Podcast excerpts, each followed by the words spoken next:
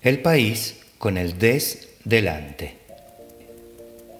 Juanito Pierdedía era un gran viajero. Viaja que te viaja, llegó al país con el des delante.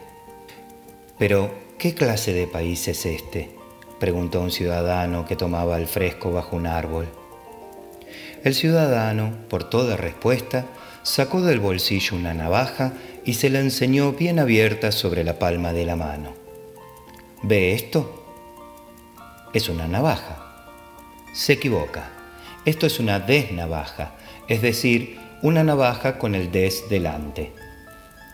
Sirve para hacer crecer los lápices cuando están desgastados y es muy útil en los colegios.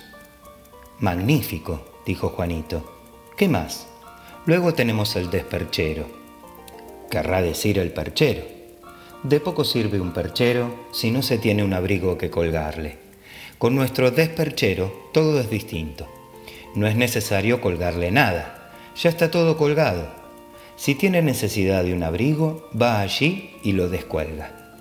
El que necesita una chaqueta no tiene por qué ir a comprarla, va al desperchero y la descuelga. Hay el desperchero de verano y el de invierno, el de hombre y el de mujer Así nos ahorramos mucho dinero. Una auténtica maravilla. ¿Qué más? Luego tenemos la máquina de fotográfica, que en lugar de hacer fotografías, hace caricaturas. Y así nos reímos. Luego tenemos el descañón. ¡Mmm, qué miedo! ¿Qué va? El descañón es lo contrario al cañón y sirve para deshacer la guerra. ¿Y cómo funciona? Es sencillísimo puede manejarlo incluso un niño.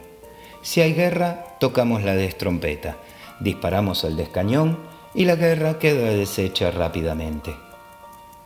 Qué maravilla el país con el des delante.